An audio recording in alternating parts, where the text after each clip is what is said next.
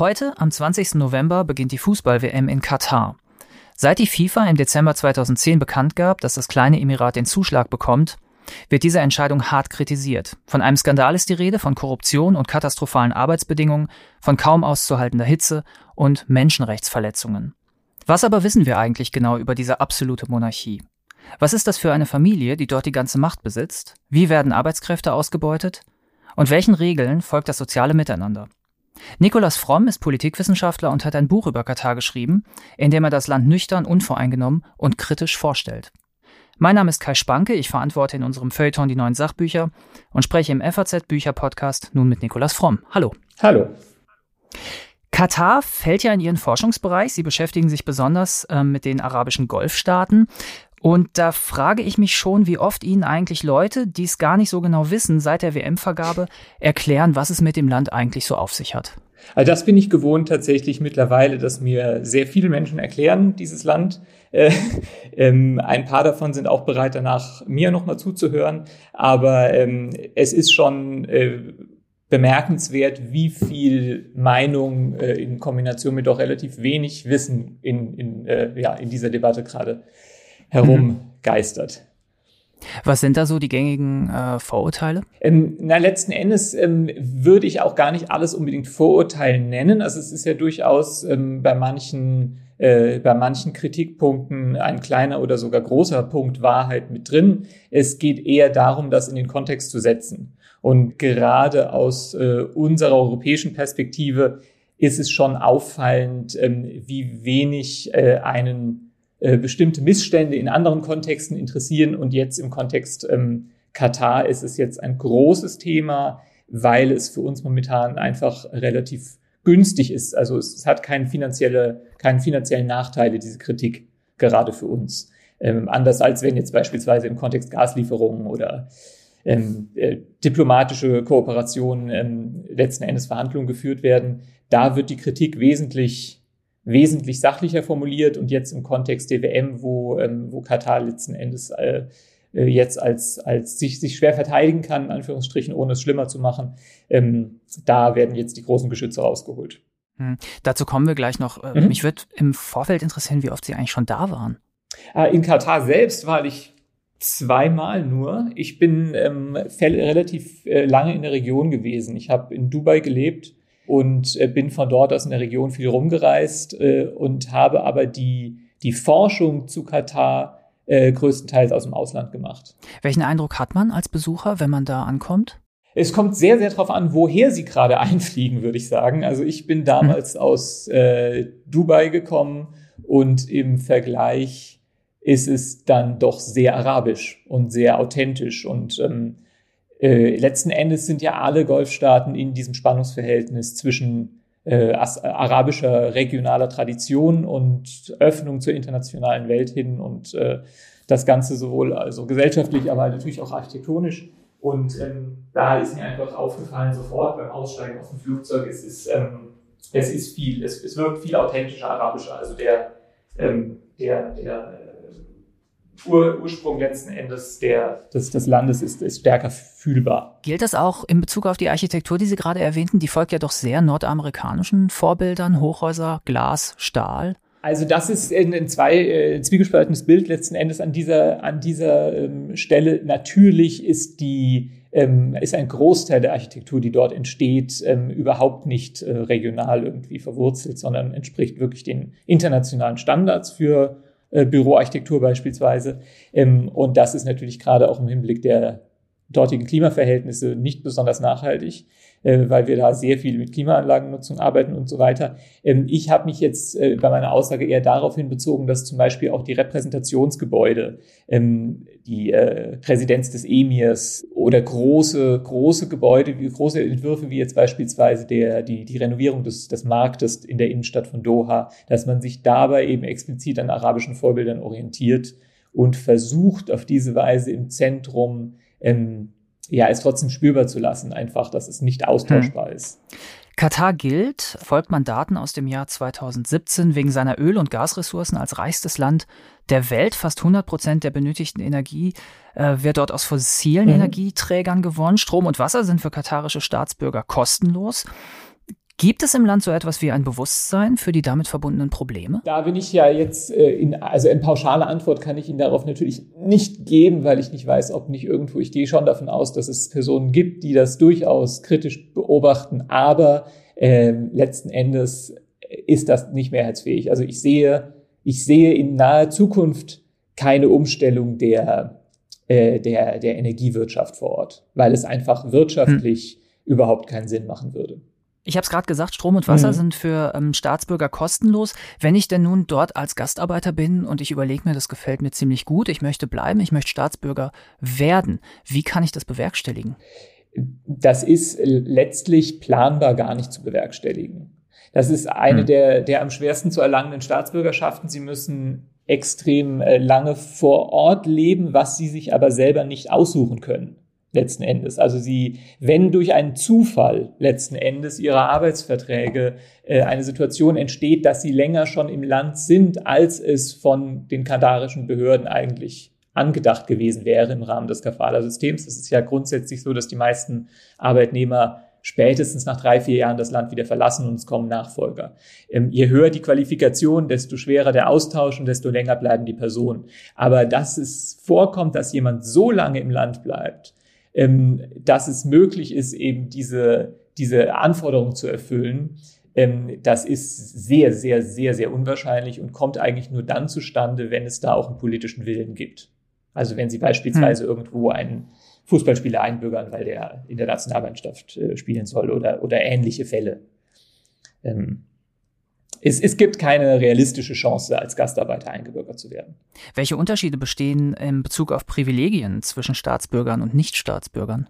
Ja, ganz erhebliche. Also die Privilegien gelten im Grunde natürlich erstmal nur für die Staatsbürger. Also ein katarischer Pass ist das Dokument, was letzten Endes all diese Subventionen freischaltet, in Anführungsstrichen, was Sie schon erwähnt haben mit Strom und Wasser, ähm, was natürlich noch viel relevanter ist letzten Endes Zugang zu einem eigenen Arbeitsmarkt. Der ganze, der ganze öffentliche Dienst letzten Endes ist ja ein eigener Arbeitsmarkt nur für Kataris.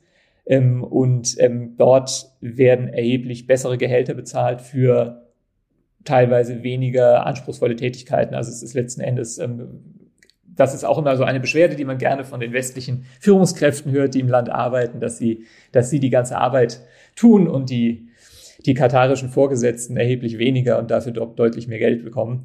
Das ist ein Teil dieses, diese Zweiteilung dieses zweigeteilten Systems mhm. beispielsweise, ja. Katar weist auch, also es gibt viele Superlative in Bezug auf Katar, Katar weist auch das am wenigsten ausgeglichene Geschlechterverhältnis mhm. der Welt auf. Was folgt daraus? Ja, das ist natürlich ähm, ein, ein besonderer Fall, weil sich da ein paar Faktoren sozusagen überlagern. Einmal, dass es eben ein starkes ähm, Bevölkerungswachstum gibt, genuin auch, also ähm, nicht nur durch Anwerbung von Gastarbeitern, sondern auch die katarische Bevölkerung ähm, hat ein großes Wachstum, was zu sehr starken, also zu starken Ausschlägen der Pyramide nach äh, zu jüngeren Gruppen eben führt. Und ähm, dann ist eben die, die Konstellation durch die ganzen Gastarbeiter im Lande, äh, werden natürlich nur Personen im arbeitsfähigen Alter ins Land geholt und wiederum wesentlich mehr Männer als Frauen, weil auf den Baustellen, wo viel physische, physische Arbeit geleistet werden wird, eben doch äh, ja, in der absoluten Mehrheit Männer arbeiten. Und, ähm, und das führt dazu, dass letzten Endes ja, wenn 90 Prozent der Bevölkerung eh kommen aus dem Ausland, dass von diesen 90 Prozent, die sollen ja zum Arbeiten kommen, letzten Endes werden die alle auch in einem Bereich der Bevölkerungspyramide sein, der, äh, der sehr jung ist. Und das macht es natürlich auch jetzt gerade für äh, Gastarbeitende unglaublich schwer, jetzt eine Perspektive zu haben, beispielsweise eine eigene Familie in Katar zu gründen. Also es gibt dort solche Perspektiven gar nicht wirklich. Ähm, zwei Drittel der Bevölkerung sind Muslime ähm, in Katar. Trotzdem ist die arabische Identität des Landes durch, ähm, durch die Verteilung Christen, Muslime, äh, andere Religionen in irgendeiner Weise gefährdet? Naja, ich glaube, die, ähm, die, die Religion äh, als Staatsreligion und, äh, ist in dem Sinne nicht gefährdet. Das wird, glaube ich, auch nicht so gesehen. Es geht eher darum, seine, seine Bräuche und seine Gepflogenheiten, die sozialen Normen, die natürlich auch in vielen Fällen Überschneidungen haben in religiösen Inhalten.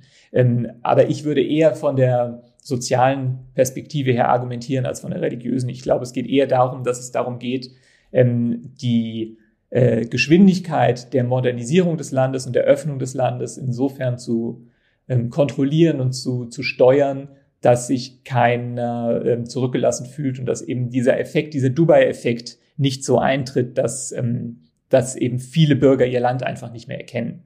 Ähm, das wird also mhm. in Bezug auf die WM-Infrastruktur und das Zentrum von Doha ist es, von Doha ist es jetzt sowieso äh, der Fall, dass sie es nicht wiedererkennen, aber dass zumindest die Art und Weise, wie sie leben, ähm, nicht so starken ähm, gesteuerten Änderungen vom Staat unterworfen ist, wie es beispielsweise in Dubai war, wenn einfach so viele Menschen jedes Jahr ins Land kommen. Hm. Das Land ähm, hat keine Parteien und kein mhm. Parlament.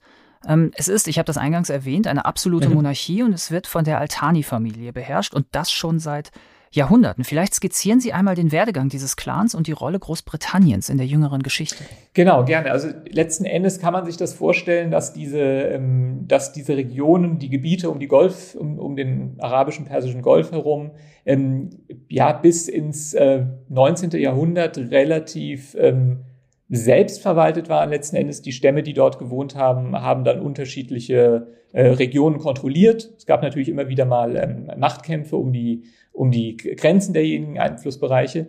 Ähm, und es gab zu dieser Zeit aber natürlich auch relativ wenig ähm, zentrale Kontrolle und wenig Steuerung. Und dadurch, dass es schon damals eine wichtige Handelsroute war, ähm, gab es relativ viel äh, Probleme mit Piraterie in der Gegend. Und daraufhin, also es heißt, dass das letzten Endes der Hauptgrund für die Seemacht Großbritannien war, ähm, stärker sich zu engagieren in der Region und dafür zu sorgen, dass die britischen Schiffe ungestört ähm, hier den arabischen Golf passieren konnten. Und ähm, in diesem Zuge wurde, wurde eben, wurden eigentlich alle, alle Territorien hier auf der arabischen Seite des Golfs ähm, britisches Mandatsgebiet. Und äh, da, dieser Zustand, also dieser koloniale Zustand, ähm, der ging bis 1971. Äh, und ähm, während dieser, dieses Mandats ähm, hat schon durch die Zentralisierung, also auch durch die koloniale Verwaltung, sich die Macht sehr, sehr stark auf die äh, Al-Thani-Familie fokussiert. Also das, das Land, das Land Katar ist offiziell jetzt erst gute 50 Jahre alt, aber die Herrschaft der, der, der Familie Al-Thani über die, über die äh, Halbinsel reicht schon etwas weiter zurück. Ähm, wer sind da herausragende Figuren in dieser Familie und was machen die eigentlich? Also worin besteht deren Beitrag zur Gestaltung ihres Landes? Mhm. Also ich denke, wir sind tatsächlich in einer Phase, äh, wo wir die, die wichtigsten oder, oder potenziell auch langfristig die wichtigsten äh, Personen in der, in der Geschichte dieses Landes eben live bei der Arbeit äh, beobachten können. Ähm, dass ähm, die Rolle des Emirs ist natürlich seit Unabhängigkeit des Landes, also seit 1971, äh, viel wichtiger geworden, weil es eben nicht nur ein Statthalter war, der für die Briten vor Ort verwaltet hat, sondern dann eben ähm, Staatschef wurde. Und auch diese Aufgabe wurde zunächst relativ ja, relativ restriktiv ausgelegt, weil man sich nicht so stark mit Saudi-Arabien auch ähm, äh, ja, überwerfen wollte und man seine Unabhängigkeit auch nicht zu sehr ähm, über, über, überreizen wollte, zumal es ja nach wie vor, also wir reden ja von ähm, 1971, da wenn wir uns jetzt die ganzen Investitionen ähm, und äh, Entwicklung der letzten 50 Jahre wegdenken, da war in Katar wirklich noch nicht so besonders viel los.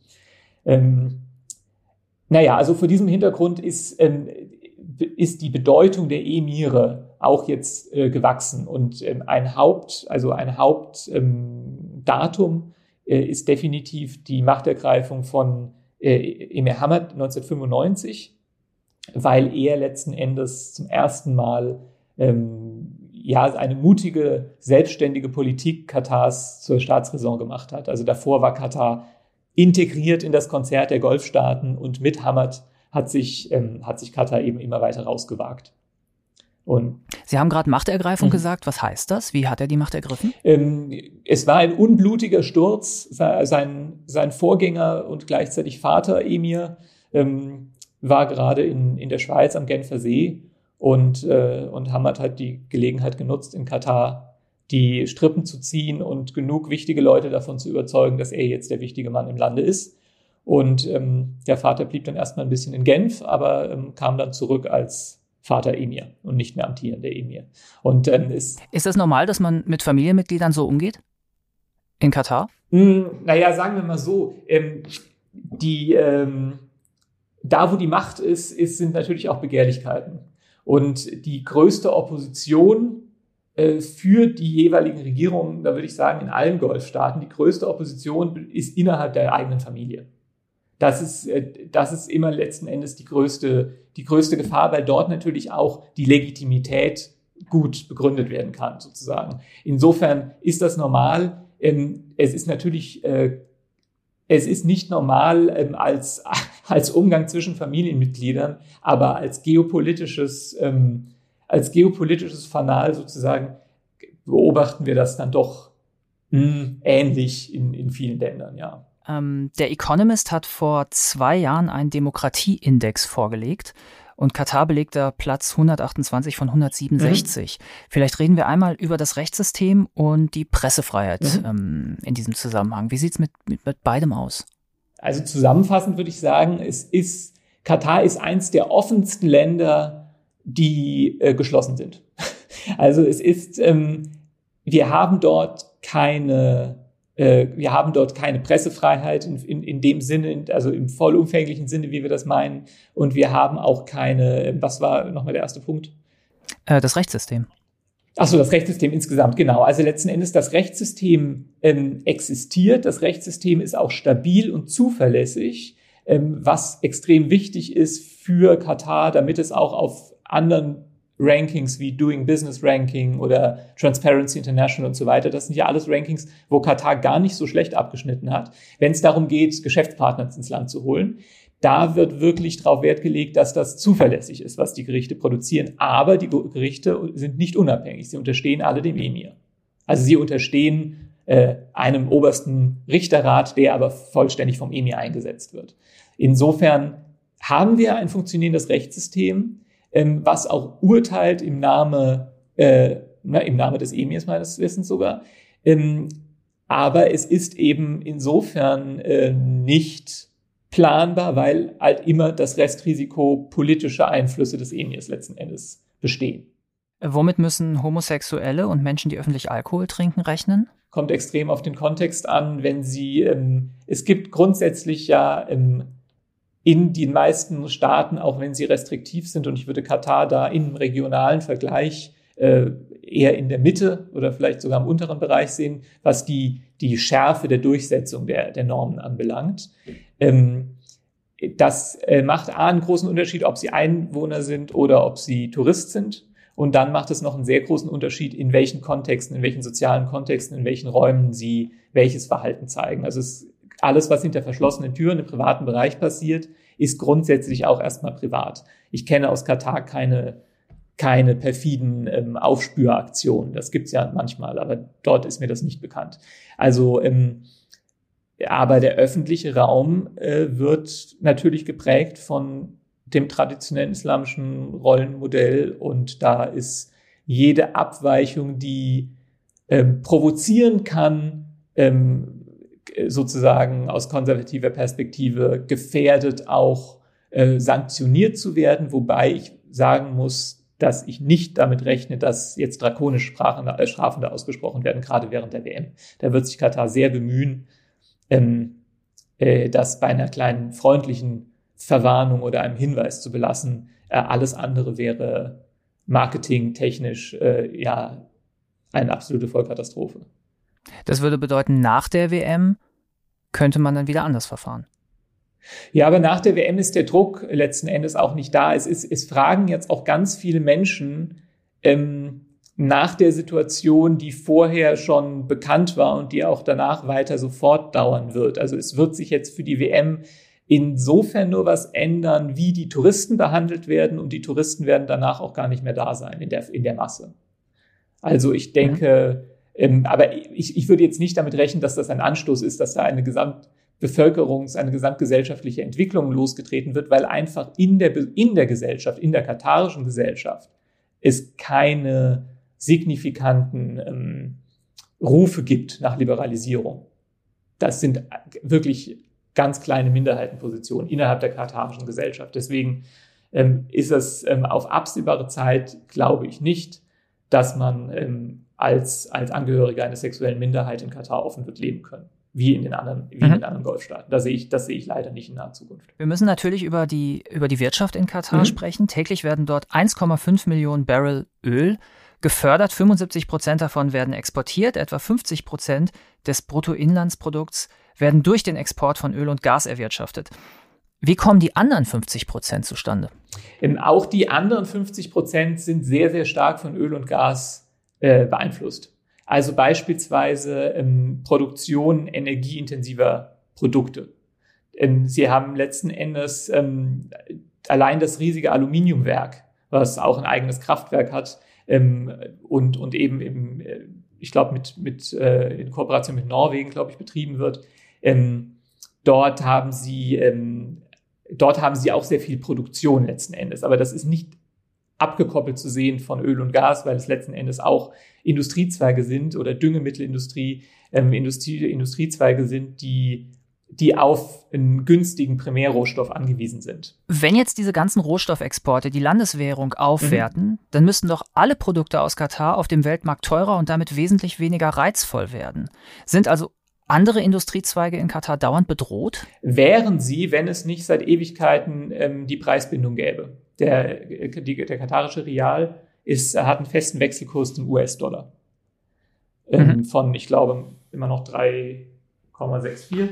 Ähm, aber das, da würde ich meine Hand nicht für Säule legen. Aber letzten Endes haben das die meisten Golfstaaten so entschieden, eben gerade weil sonst ähm, eins zu eins die norwegische Krankheit durchschlagen würde und dann alle anderen Wirtschaftszweige keine Chance mehr hätten, irgendwas zu verkaufen. Und ähm, man möchte ja auch perspektivisch, wenn auch zaghaft, aber man möchte ja auch ein bisschen Touristen ins Land holen.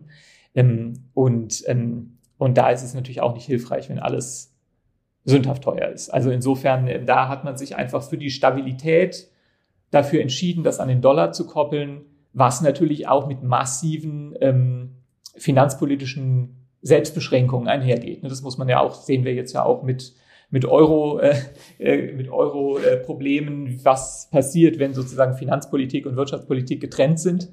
Ähm, und das, dieses Problem hat Katar natürlich ganz, ganz intensiv, weil ähm, die Währungsinteressen von Katar sind nicht immer die gleichen wie die der USA. Das ist klar. Wohin exportiert Katar eigentlich die ganzen Rohstoffe? Also sie haben momentan noch einen sehr starken Fokus auf Südostasien. Also gerade das ganze Flüssiggas, worum sich jetzt die ganze Welt oder wofür sich jetzt die halbe Welt interessiert, ähm, davon geht noch sehr viel nach Fernost, ähm, Südkorea, Japan, dort gibt es langfristige Lieferverträge. Das sind ähm, traditionell die Abnehmer, aber man muss sagen, auch gerade mit Anbetracht der, der, der Größe des Landes ist es schon beeindruckend, wie weit ver verstreut das Netzwerk ist. Also wenn man sich die, ein Kuchendiagramm anguckt von den katarischen Exporten, ähm, wird das sehr kleinteilig. Und das ähm, ist, glaube ich, auch so ein bisschen eine Absicherung gegen, äh, ja, gegen, gegen, gegen geopolitische Schocks, die eben dann bei dem kleinen Land relativ schnell sehr weit durchschlagen können. Nun sind Sie Politikwissenschaftler und kein Moralphilosoph. Mhm. Aber sollte man mit so einem autoritär regierten Staat Handel treiben? Sollte man dort Fußball-Weltmeisterschaften stattfinden lassen? Ich finde das eine sehr, sehr legitime Frage, die ich auch regelmäßig äh, in Seminaren äh, mit, mit Studierenden beispielsweise diskutiere. Ich finde das überhaupt, ähm, äh, das ist die Frage, die im Zentrum steht. Ich bin jetzt letzten Endes nur deswegen ein bisschen frustriert, muss man sagen, weil ich feststelle, dass diese Debatte ähm, wie man mit den eigenen Werten umgehen will, ob man wirklich wertebasierte Außenpolitik machen möchte, die dann nicht aufhört, wenn es ans Scheckheft geht. Ähm, darüber muss man definitiv diskutieren. Ich finde es nur etwas ähm, äh, ja, unangemessen, das jetzt alles an Katar rauszulassen, weil wir Teil dieses Systems sind, was wir da auch mit kritisieren. Und wenn wir einen VW fahren, äh, dann ist da, ähm, hängt da China mit drin, da hängt Katar mit drin, da hängt der Staat, der, das Land Niedersachsen mit drin. Ähm, insofern und, und für ein Elektroauto kommen die Rohstoffe dann aus Kongo, wo bestimmt die Arbeitsbedingungen nicht besser als in Katar sind. Also ich denke einfach, wir teilen die Verantwortung.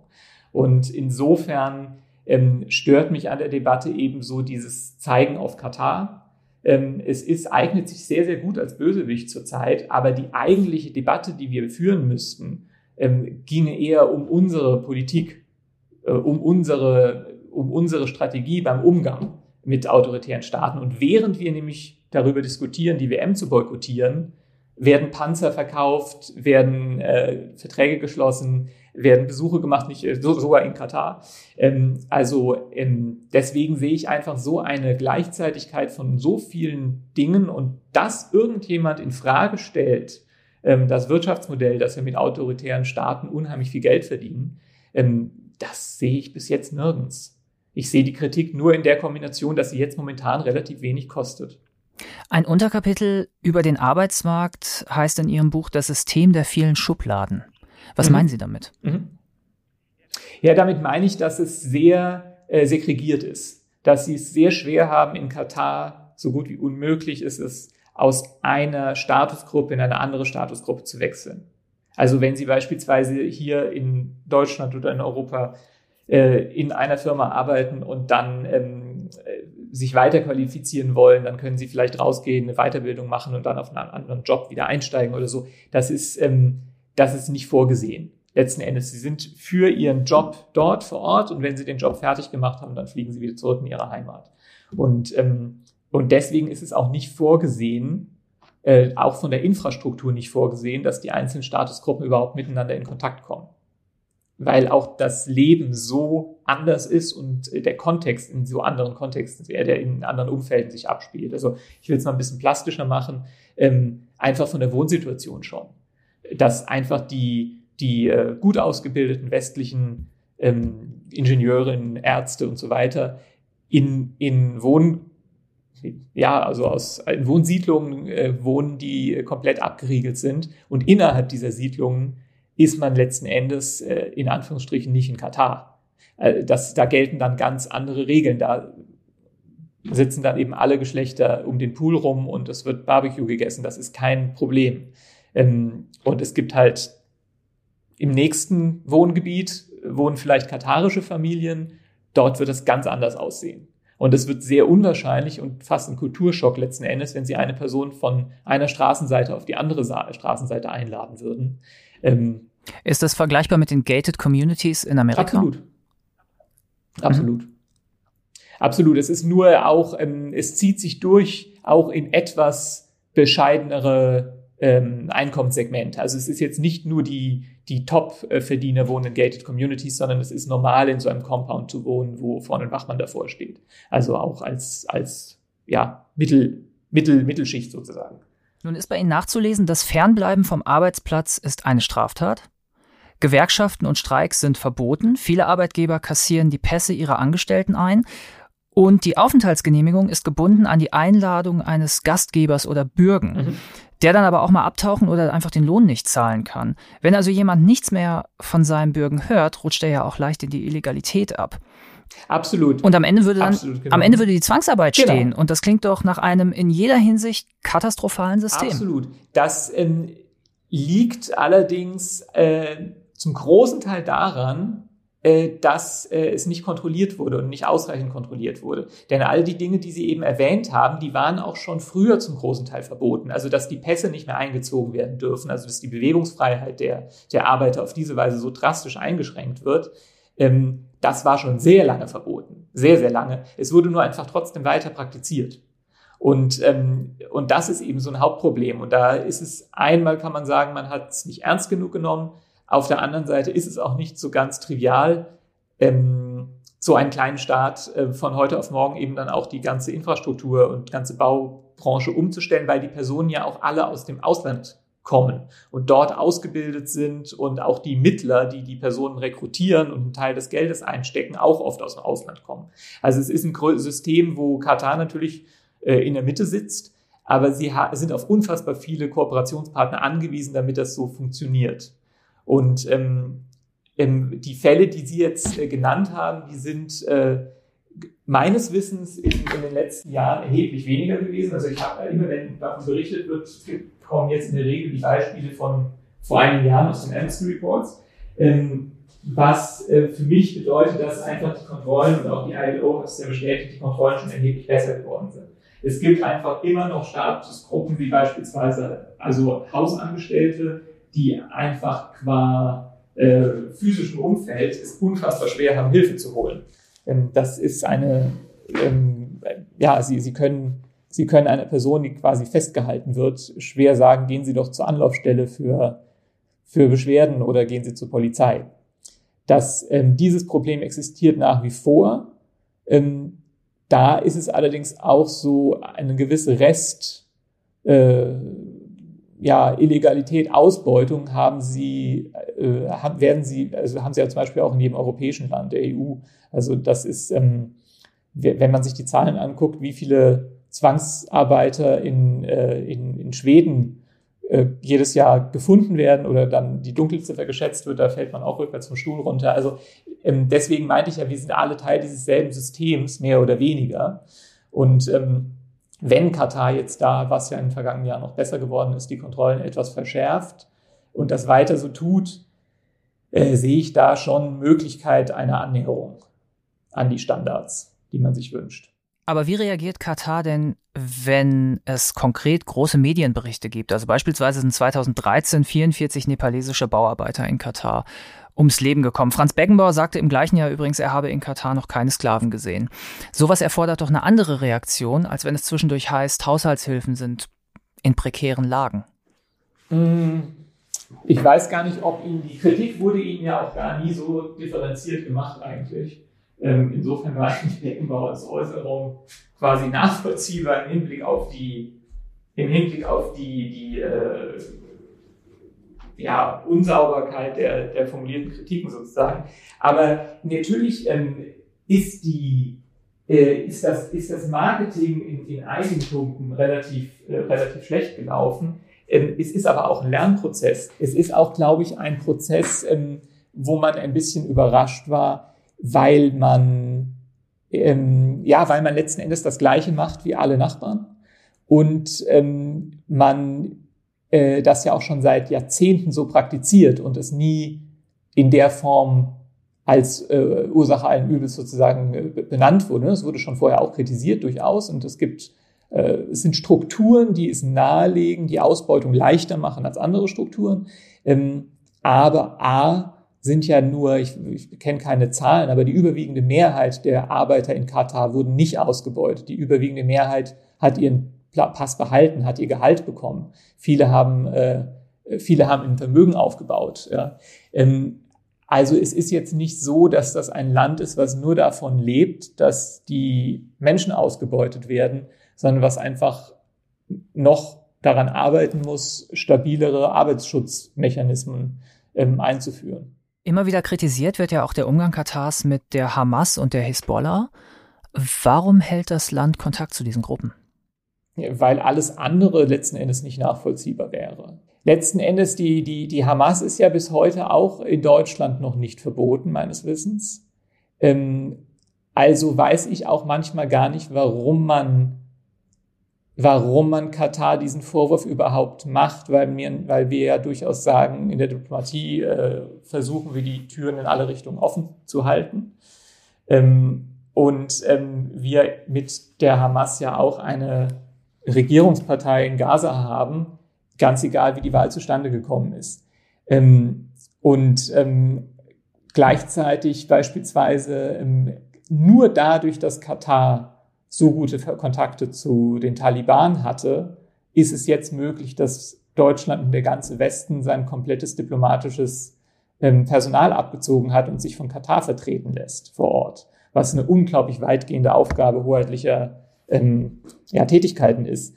Also verstehe ich diesen Punkt eigentlich nicht so sehr als Kritikpunkt, sondern eher im Sinne von, viele Staaten sind, sind froh und dankbar, dass Katar diese Kontakte alle aufrechterhält. Ähm, denn die, die Akteure sind ja da. Die Akteure sind ja da und auch wichtig. Und es ist jetzt nicht, ähm, äh, ja, es, ist, es geht jetzt nicht darum, irgendwie äh, Unruhe zu stiften, sondern es geht darum, irgendwie die Welt, die Welt äh, zu managen, wie sie, wie sie halt ist mit all ihren Schwierigkeiten und Problemen. Und ähm, da muss man halt auch mal mit, mit äh, schwierigen Gesprächspartnern reden. Da heißt es ja nicht, dass sie immer mit einem einverstanden sind. 2017 brachen Saudi-Arabien und einige Mitstreiter alle diplomatischen und wirtschaftlichen Beziehungen zu Katar mhm. ab. Was war da los? Ich glaube, da war gar nicht so besonders viel los. Ich glaube, die Lust darauf, den Kontakt abzubrechen, hatte dieses Quartett schon sehr lange. Ähm, das ist ausgerechnet 2000. Wer zählte, ja? wer zählte zu diesem Quartett? Äh, zu diesem Quartett zählte, also angeführt von Saudi-Arabien ähm, und Ägypten, würde ich sagen, ähm, und den Vereinigten Arabischen Emiraten und Bahrain war auch dabei, weil Bahrain bei einer saudischen Initiative eigentlich immer dabei sein muss. Ähm, mhm. Und all diese Länder stören sich daran, dass eben Katar seit Jahren, seit Jahrzehnten eine, eine von der saudisch definierten Hauptlinie abweichende Außenpolitik fährt und überhaupt eigenständig Gespräche führt und, und äh, Strategien macht. Und es heißt, ich kann das persönlich nicht gut genug beurteilen, weil ich nicht dort war ähm, zu der Zeit. Ähm, es heißt ja, dass, äh, dass diese Krise auf den Besuch von Donald Trump in Saudi-Arabien zurückging, äh, dass er dort Saudi-Arabien das Gefühl vermittelt hat, ähm, sie seien unangefochten Partner Nummer eins der USA in der Region und dass daraufhin dann die Pläne, Katar zu isolieren, ähm, in, in äh, Realität umgesetzt wurden. Denn es sind in Katar ja einige amerikanische Soldaten stationiert. Insofern war es ja aus saudischer Perspektive erstmal sehr riskant quasi. Aber wenn er sich vorher oder wenn Saudi-Arabien sich vorher quasi durch den Trump-Besuch versichert gefühlt hat und die, das Credo war dann ja auch, das ist ein Bruderstreit, da mischen wir uns nicht ein als USA, ähm, dass das letzten Endes auch so ein kleiner, äh, ja, so, so, so ein geopolitisches Fenster war, was sich dann für die Umsetzung einer solchen, einer solchen Blockade geöffnet hat. Aber rückblickend war es, glaube ich, nicht besonders effektiv. Katar ist gestärkt. Wie hat sich das, ja. wie hat sich das alles wieder gelegt? Ähm, letzten Endes hat es Katar relativ gut ausgesessen. Also sie haben sehr ähm, besonnen, sie haben nicht eskaliert in die andere Richtung, sondern haben sich komplett darauf konzentriert, die äh, erstmal die Infrastruktur, die ähm, Versorgungs die Versorgungsinfrastruktur ähm, zu ersetzen. Also es ging jetzt erstmal darum, dass die ganzen Importe, also es wurde ja sehr viel über die Landgrenze Saudi-Arabien importiert an Lebensmitteln. Ähm, und das alles innerhalb ganz kurzer Zeit umzustellen das war letzten Endes die erste Herausforderung, die aber ziemlich gut geklappt hat, so dass es eigentlich kaum eine Zeit gab, vielleicht ein, zwei Wochen, wo mal nicht alle Produkte verfügbar waren in Supermärkten, aber es war eigentlich, hat die Bevölkerung kaum etwas davon mitbekommen. Und, ähm, äh, und es hat dazu geführt, dass sich eben auch die Bevölkerung wesentlich stärker mit der Herrscherfamilie identifiziert. Ich meine, das ist natürlich auch ein ähm, psychologischer Effekt mit, äh, dass, dass das natürlich die eine Gruppe zusammenschweißt, wenn von, von draußen die, die Feinde vor der Tür stehen. Und ähm, ja, es ist letzten Endes ähm, wurden, es, es verschwanden immer mehr Forderungen vom, vom Tisch und irgendwann war die Krise dann beigelegt, weil sie auch eigentlich de facto keinen Effekt mehr hatte. Prognosen sind immer schwierig, aber was erwarten Sie so in den kommenden Jahren wirtschaftlich und politisch von Katar? Äh, wenig Überraschungen. Wenig Überraschungen. Ich glaube, dass die WM schon einen ganz wichtigen wichtige Zäsur darstellt. Und das ist ein Moment, auf den Katar sehr lange hingearbeitet hat. Ähm, und es bietet sich an, durchaus jetzt diese Strategie der internationalen Sichtbarkeit ähm, auch äh, nochmal Revue passieren zu lassen. Und ich glaube, dass nach der WM zumindest kurzfristig bis mittelfristig man erstmal ein bisschen leisere Töne anschlagen wird, ähm, versucht nicht, also so viel in der Presse zu sein und, und vor allem, dass man innerhalb des Landes äh, die konservativen Stimmen auch wieder etwas bedient mit ein paar politischen Initiativen, die eben eben von, von anderen Interessengruppen da im Lande gefordert werden. Ne? Dass man sagt, wir hatten jetzt, wir hatten jetzt unsere, unsere extrem, also extrem weit vorangetragene Phase der, der Öffnung, die zu so und so vielen Tausenden von, von Besuchern im Land geführt haben. Und jetzt machen wir jetzt auch wieder eine Initiative, die dem äh, Rechnung trägt, dass es eben ein arabisches Land bleiben soll, beispielsweise. Letzte und absolut unausweichliche Frage. Wer wird Weltmeister? ja, die, die gleichen, die es woanders geworden wären. Katar. Sand, Geld und Spiele ist bei CH Beck erschienen und kostet 16,95 Euro. Vielen Dank, Nikolaus Fromm. Ich danke. Weiterführende Hinweise finden Sie in den Show Notes und auf unserer Seite faz.net slash Bücher-Podcast, Bücher mit UE. Falls Sie Fragen haben, können Sie mir gerne schreiben. Die E-Mail-Adresse lautet bücher-podcast.faz.de, Bücher mit UE.